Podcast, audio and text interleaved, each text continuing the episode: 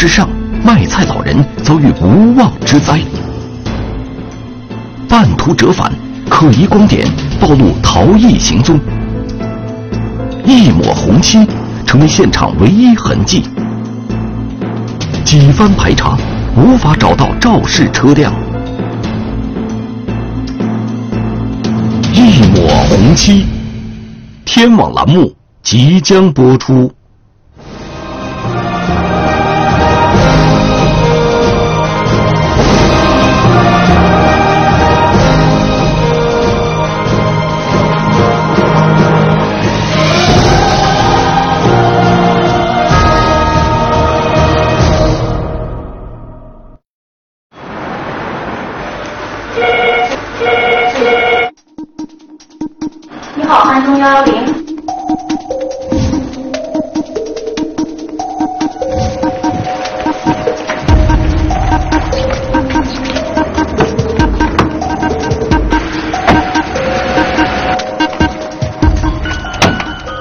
二零一九年四月二十八日早上七点三十分左右，一名身受重伤、生命垂危的老人被急救车送到汉中市的一家医院进行抢救。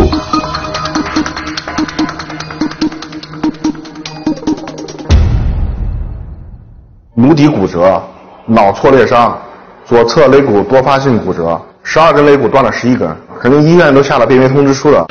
老人的重伤源于当天凌晨发生的一起交通事故。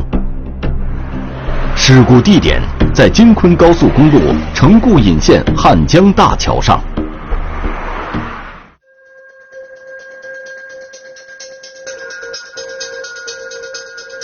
在事故现场，汉中市公安局交通警察支队高速公路大队洋县中队的民警看到，被撞老人所骑的红色电动三轮车。车厢和车架已经分离，翻倒在桥边。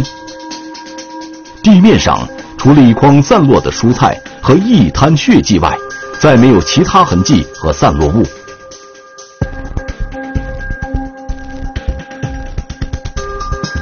经现场勘查，在三轮车厢的尾部左侧，民警发现了一处明显的碰撞痕迹。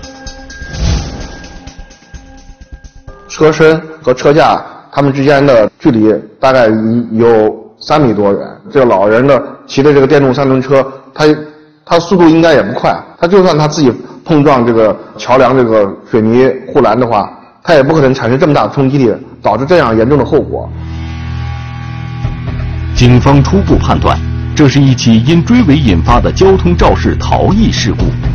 汉中市公安局交通警察支队高速公路大队。立即抽调事故科精兵强将，成立“四二八”交通肇事逃逸案专案组，全力侦破此案。在事故现场及周边，专案组民警没有找到可利用的监控探头，而事故现场所处的特殊位置也让民警感到十分棘手。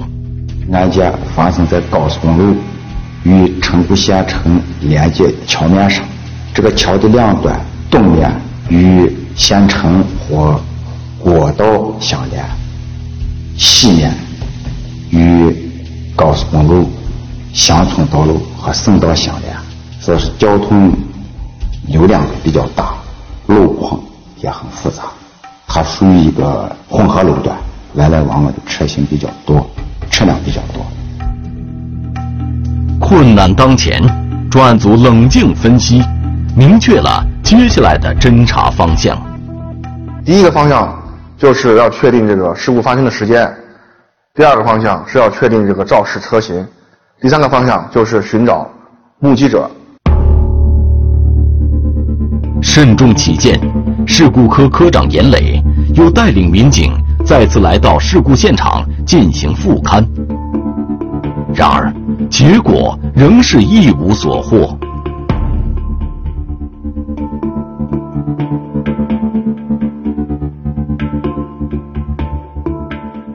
严磊又带着民警到汉江大桥桥下的蒿草丛中仔细搜索，寻找事故车辆从桥上散落下来的碰撞碎片，或者其他对案件有帮助的物证线索。桥下杂草密集，搜寻工作异常困难。但是这个工作我们还必须得去做。草丛中有蛇，还专门拿了一个竹棍打草惊蛇那种方式，边打边打草边向前寻找。结果还真的从桥下找到了一些汽车碎片。不过这些碎片是不是来自于肇事车辆，属于哪种车型，大家心里都没底。于是民警拿着这些碎片到成固县城的各类零售车行进行走访，请业内人士进行辨认，让这些商店的老板给我们分析，要么是汽车上的，要么是电动自行车上的，要么是两轮摩托车上的。时间一晃到了晚上，结合走访获取的信息，民警又马不停蹄地对受害人的红色电动三轮车再次勘验。左后部这个货箱有一个明显的长条形的物体和它接触、碰撞形成的一个凹痕。这个三轮车这个货箱的底部这个铁皮向上卷起，在卷起的这个这个这一面上有一点红漆。这一抹红漆显然不属于被撞的三轮车。专案组找来了汽车修理厂中经验丰富的维修技师，他就给我们说，这个漆应该是对方车辆上的漆。它的自身是本身是我廉说比较廉价的那种金属漆，但是在对方的车上这上面的这漆，绝对不是金绝对绝对不是金属漆，应该应该是属于那种防锈漆。因为从这漆面上看的话，这货车还有一个是三轮，不可能是小车的。小车的如果碰撞的话，它不可能是这这一点，而且底下绝对有水，掉会掉我漆漆渣、这漆皮。他给我们介绍，这种防锈漆有可能来自大货车的这个前面的保险杠，还有就是来自三轮车前面的保险杠。为了确认肇事车辆是否是大货车，根据汽车维修师傅的意见，民警找来一辆大型货车，通过测量车头及保险杠高度，发现与电动三轮车的碰撞位置比对不上。大货车的这个保险杠的高度已经超过了这个三轮车那个碰撞位置的高度。第二一个，大货车前保险杠刷的都都是金属漆，不是那个防锈漆。专案组一名民警曾经处理过一起大货车追尾三轮车的交通事故，从他手中的资料照片可以看到，当时的碰撞痕迹与此次事故的碰撞痕迹非常相似。这个位置和四二八这个速度和三轮车这个位置比较接近，有前脚嘛，有前脚的保险杠，保险杠嘛，保险杠所以撞了之后，它这个三架这个形态比较接近，就是车厢和车架三脱离。专案组分析，因为大货车车型较多，车身高度也有所不同，所以这起事故究竟是不是大货车造成的，现在还难以做出判断。监控中轨迹可疑的光点，是否就是肇事车辆？找到一处光点，偏移然后消失。三轮车无故折返，其中有何蹊跷？他把人撞了之后，他逃跑。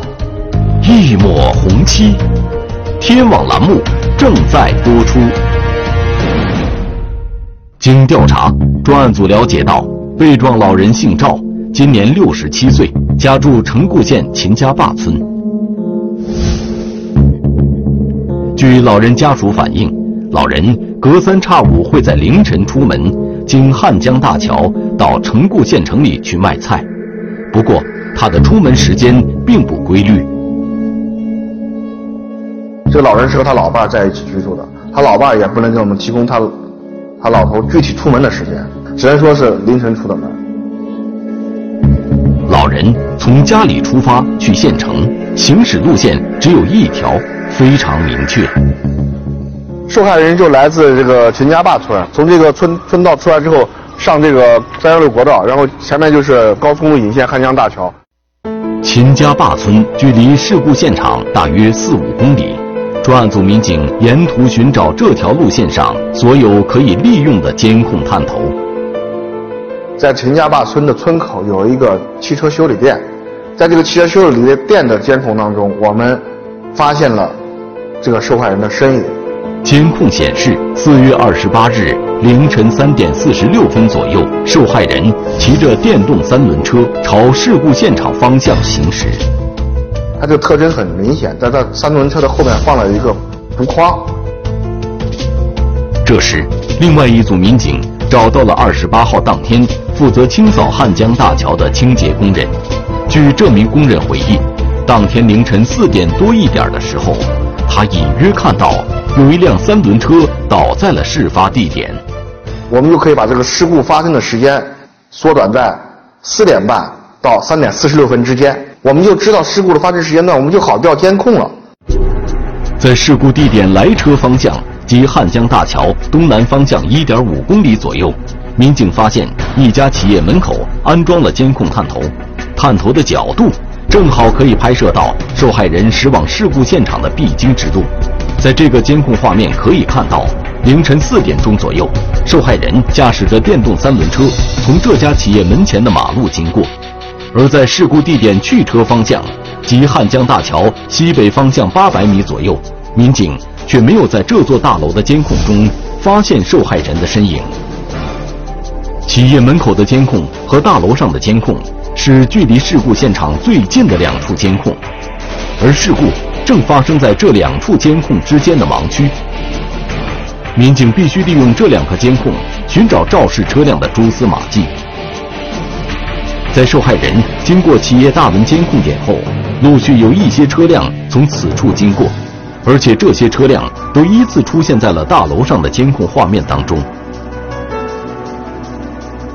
不过，在受害人骑车经过企业大门监控点三分三十七秒左右之后。也就是四点零三分五十七秒左右，一辆带车棚的红色三轮车从这条路上经过了，但是它却没有在大楼上的监控画面中出现。两处监控之间，它没有岔路口，所以只有一个可能性，就是另外一辆车进行了停留，或者是进行了折返。民警向后查看企业门前的这处监控，四点零八分左右，这辆带车棚的红色三轮车。果然再次出现在监控画面中，只不过这次它是往相反的方向，也就是秦家坝村方向驶去了。基本特征是吻合的，它确实是在案发之后折返了，这个时间上也是吻合的。这辆三轮车因为什么折返了？而在受害人车辆上留下的肇事痕迹正是红色车漆，这进一步加大了专案组对这辆带车棚红色三轮车的怀疑。这时。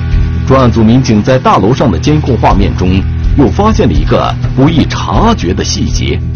这个事故现场后方高楼上这处监控，这处监控刚好可以拍到这个汉江大桥这个下桥这个桥头这个位置。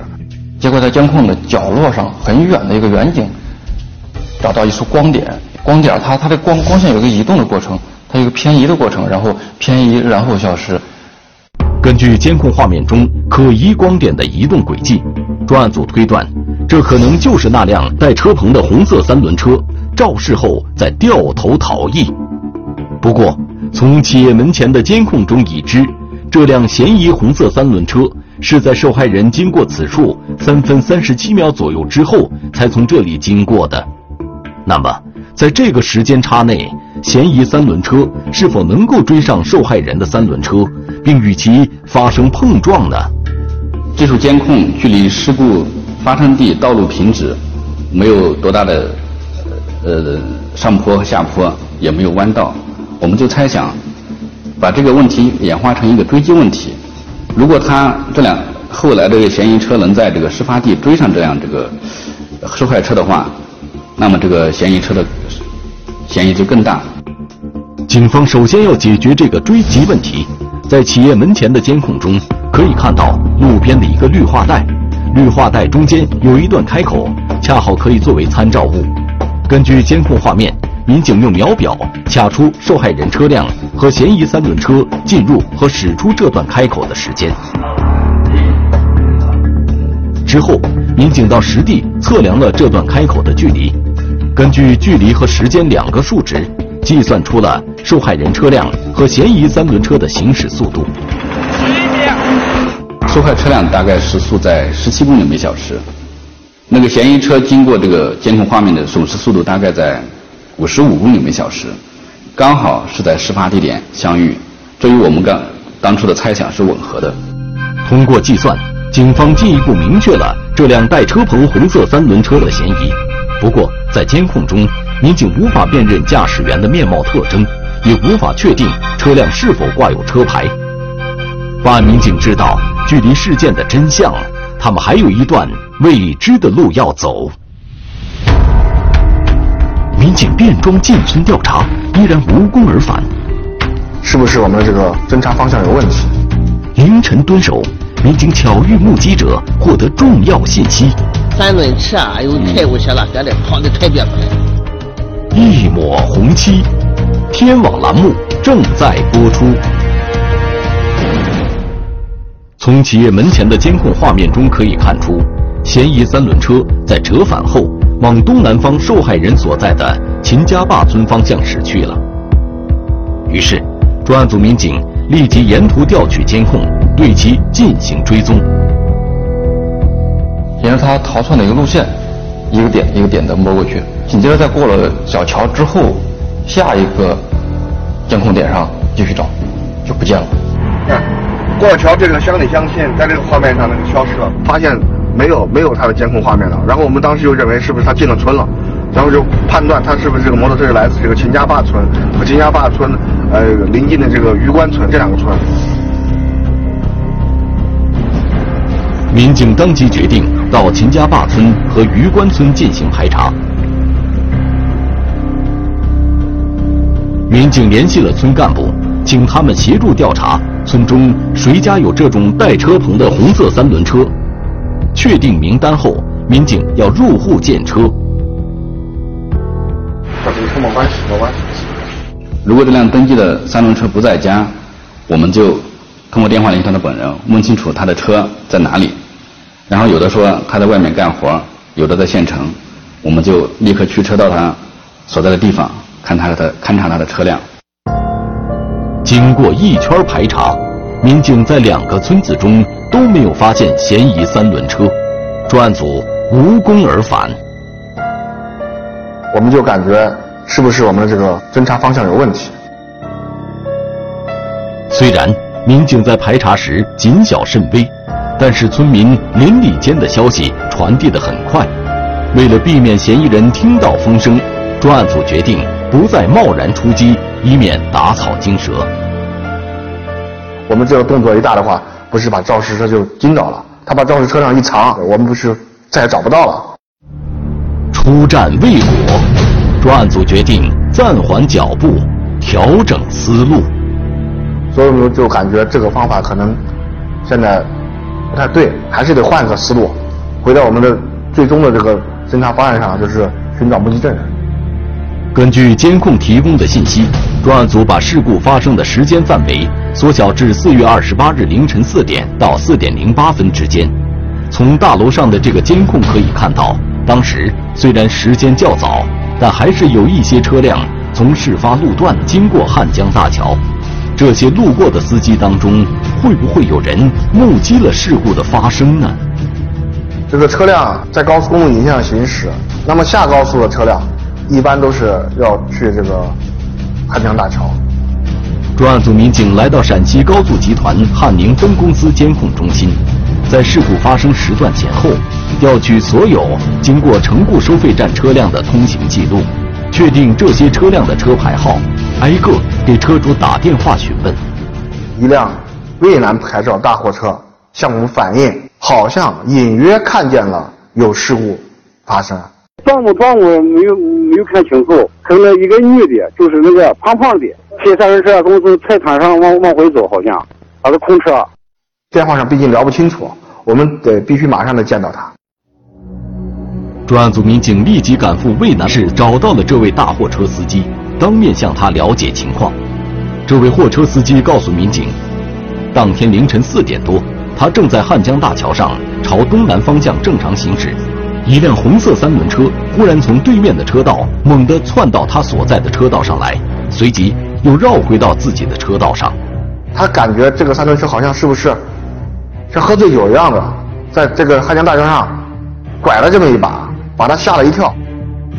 另外，货车司机还提到，他听到这辆三轮车发出了很大的噪声，所以警方推断这辆三轮车不是电动三轮车，而是一辆三轮摩托车。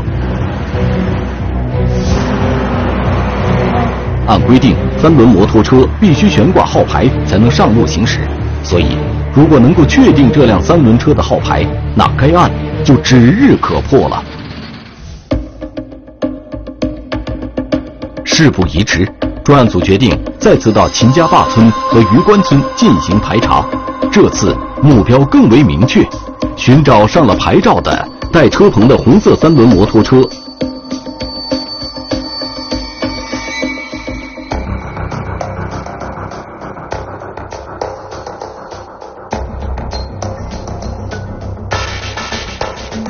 然而，经过一番排查后，专案组在秦家坝村和榆关村仍然没有发现嫌疑三轮车，这让专案组不得不怀疑，嫌疑人可能不是这两个村子的人，而是来自更远的地方。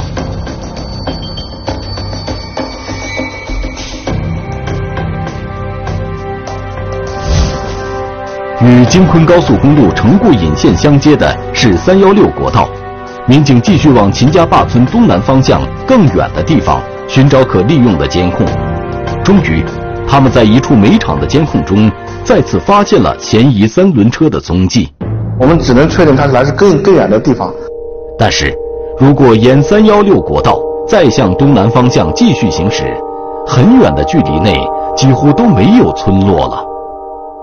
那这一路就是三幺六国道进了山区了，所以监控就很少。然后中间都是这个三幺六国道相连的，但是都是进入山区，没有村落。呃，上面还有这个五堵镇，过了成固的五堵镇，就到西乡的沙河镇。这个沙河镇离事故现场都将近三十多公里，快四十公里。肇事车辆真的会来自三四十公里外的地方吗？肇事司机凌晨出发，披星戴月，骑行几十公里，经汉江大桥去往城固县城。他的目的又是什么呢？专案组分析，经过汉江大桥，再往西北方向行驶一公里左右，就是城固县城的小河桥蔬菜批发市场。这是方圆几十公里内最大的蔬菜批发市场，周围村庄的人都会来这里买卖蔬菜，被撞的老人也是要来这里卖菜的。我们周边这老百姓都是会头一天从地里把蔬菜采摘了之后，为了保证蔬菜的新鲜，必须连夜连晚的在凌晨加班加点的到小河桥蔬菜市场去贩卖。如果肇事司机也是赶早到小河桥蔬菜批发市场做生意的，那么他会不会再次出现在这条路上呢？会不会这个肇事车辆在发生事故之后，他心存侥幸，有可能？为了生计，继续出行。另外，在前期围绕目击者的调查中，民警找到了有可能经过事故现场的司机，当日凌晨清扫大桥的环卫工人。但是，监控中还出现了一个目击者，警方至今没有找到。当时，他骑着一辆带车棚的电动自行车从事故现场经过。这个人会不会在相同的时间点再次经过事发路段呢？也是我们这个破案心切，也是我们当时再没有什么好的办法了，所以说我们就抱着试一试碰运气的心态，我们决定同样的时间点去引线上进行蹲守，看能不能碰到运气，把这个目击车辆找到，把这个肇事车辆找到。你们到位没有？到位没有？我们已经到位，已经到位。五月四日凌晨三点多，天降大雨，专案组民警分成三组，严磊独自一人守在事发地段路边观察情况，寻找疑似目标车辆。其他两组民警将车停在路边隐蔽处等待接应，同时留意路面车辆。过来了，过来了一个，带蹦蹦的。收到，收到，我们准备拦截。民警的功夫没有白费，那辆带车棚的电动自行车出现了，骑车人当天确实从事故现场经过。你光看到地上躺了个车，有个电动车哈，那你看到的人吗？你们这个查要这样查嘞，嗯，跟市场去，把取菜的他挨着个市场去了，两三点他们都过来了。till 到菜在山里头，你看他到了山里头去买啊。水平啥可看，搞不好是三轮车啊，又开过去了，搁这跑的特别快。根据这位目击者提供的信息，肇事车辆应该来自于更远的五堵镇或者沙河镇。肇事者应该也是来小河桥蔬菜批发市场买卖蔬菜的。找到肇事车辆车主，然而肇事者却另有其人，不是他买的，也不是他使用的。嫌疑人拒不认罪，态度嚣张，警方又该如何应对？你可你可不是说都都我知道上了我都知道，那我是哪里知道嘛？一抹红漆，天网栏目正在播出。专案组决定继续沿着三幺六国道沿途去寻找调取监控，追踪事故发生之前嫌疑三轮车去往汉江大桥方向的轨迹。他事发之后进行一个逃窜或者躲避的话，交通肇事之前之前他不会有这些想法。他应该是以正常的速度来行驶，以正常的轨迹。在三幺六国道沿途的加油站和路边民宅等处，民警找到了几个可利用的监控。监控视频我们是长时间的去看、去研判，那已经是刻入刻入脑海里边了。包括它的大灯是是什么形状，它的行驶速度，它的驾驶习惯、动作，它的尾灯是呈一个灯带形状，很亮。然而。在这些监控中，民警依然无法看清嫌疑车辆的车牌，一直排查到三幺六国道黄沙卡口的照片。四月二十八日三点五十二分，嫌疑三轮车从这里经过，民警才看到在嫌疑三轮车车棚左下角处悬挂着一个号码牌，那个数字看不清楚，只能隐约的我们来猜。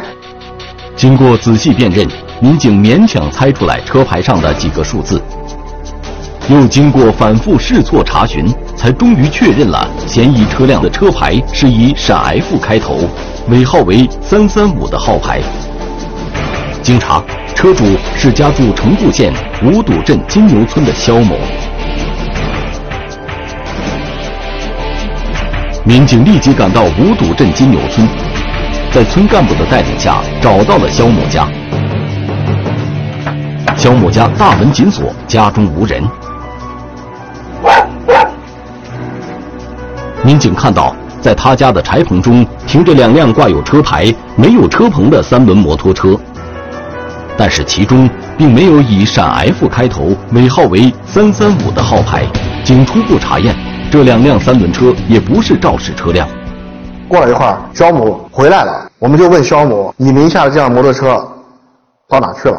丢了丢了嘞！丢了，丢了丢了嘞！说丢了嘞！说你要这好，不说给你换地方说啊。丢了是丢了，怎么问就一口咬定，摩托车丢了。不过，民警敏锐地观察到，在接受询问的过程中，肖某始终神情紧张，言语含糊，不停地在抠手、搓衣角。你扯到哪去了？丢了丢了，你们不相信？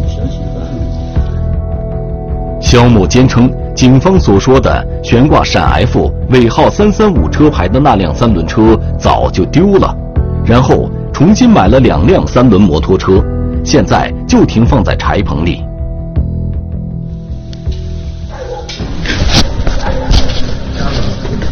没事这个人可你，说的假话。这个车是新买的嘛？嗯。这个车是。嗯，谁买谁买的这个，买的这个嘛。嗯，他他他把这个丢了，丢了，我才的买的这个嘛。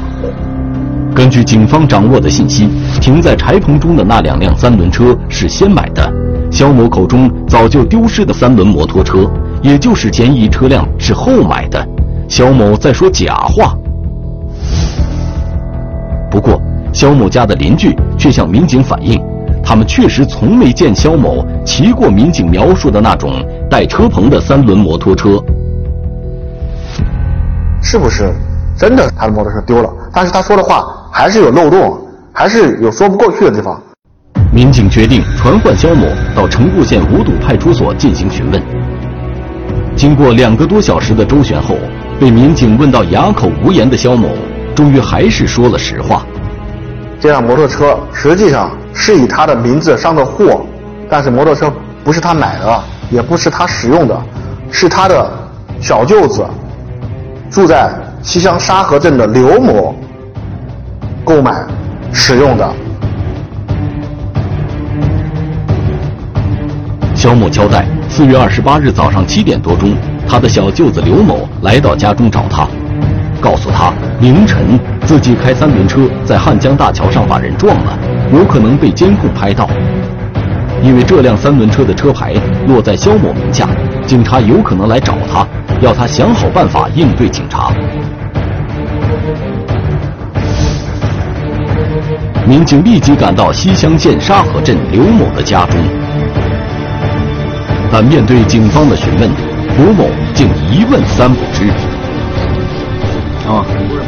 啊，这个时候了，你还的啊还不老实，还不说实话？你说的我都不知道咋回事，你说这个。我们还是不能把刘某的嫌疑去除，把刘某也带回公安机关进行审问。面对讯问，刘某的态度，八日的事故和他毫无关系。如实讲，你上边哪边如实讲嘛？交通事故的事情。啥哪个交通事故嘛？啥时候嘛？我那天没进去，反正，也没开那个车。那你可你可不是说都都是我知道上班我都知道，那我是哪里知道嘛？我来，老刘，拿这个车来。哪个车？摩托车。那个车应该是一几年的，在西安开店的时候就放在那个店外头，收收了摊摊过去，车丢了。丢了，天天还在这跑监控上看。问题是我现在车找不到，我也没没出去。你说我，你叫我跟你说，哪门说？警方的讯问持续了六七个小时，刘某依然坚称自己与事故无关。在这种情况下，民警根据他平日出门的行驶路线，沿途调取监控，寻找他使用陕 F 尾号三三五车牌的那辆三轮摩托车的证据。通过前两天的监控信息，骑的还是这一辆。同样号牌的三轮摩托车出现在了监控画面当中，刘某他是在给我们说假话，这辆摩托车没有丢。最终，在警方摆出的证据面前，刘某的嚣张气焰被压制下来，他承认了自己在四月二十八日凌晨肇事逃逸的事实。我的油案是那个红红那里，把他应该是挂到他车皮，红红的红红挂的。刚才是哪个位置了？应该左后左后。我看他车往往边上那个车拦了一下嘛。刘某交代，他把撞坏的车棚卖给了沿路收废品的人，但是民警到西乡县大大小小的废品收购站询问搜索，却始终没有找到肇事车辆的车棚。摩托车这个车棚啊，有可能咱们看那个没有没有。看来。这个刘某还是没有说实话。我们要把这个案子案子办得铁证如山，所以必须得把关键物证得找到。这个雨棚是非常关键的一个物证。这个雨棚碰撞的那辆三轮摩托车，通过这个雨棚上的碰撞痕迹，可以确定这个事故确实是发生了。我们在往东走的一处卡口上，发现了一张监控照片，发现是他。驾驶一辆三轮车，拉着一个雨棚过去了。这次刘某再也无法说谎了。在刘某的指认下，民警来到距他家五公里远的深山，在一个废弃的土房里找到了被他遗弃的肇事三轮车车棚。而那辆三轮车，刘某对其进行了修理，加装了新的车棚，妄图掩人耳目。最终，警方在刘某家中。起获了这辆三轮摩托车，并搜出了被藏匿的陕 F 尾号三三五的车牌。发生交通肇事逃逸，导致责任查不清楚，会加重肇事者的责任，甚至是全部责任。犯罪。万幸的是，被刘某撞伤的老人经过抢救后。已经脱离了生命危险，转危为安。李志刚，一九六八年七月八日出生，身份证号码二三零幺零五一九六八零七零八零七幺六，户籍地黑龙江省哈尔滨市道里区七八道街三十七号马蒂尔大厦八楼第一室，身高一百八十厘米左右，哈尔滨口音。该男子为黑龙江省哈尔滨市公安机关正在侦办的一起黑社会性质组织犯罪案件的骨干成员。公安机关对发现线索的举报人协助缉捕有功的单位或个人，将给予人民币五万元奖励。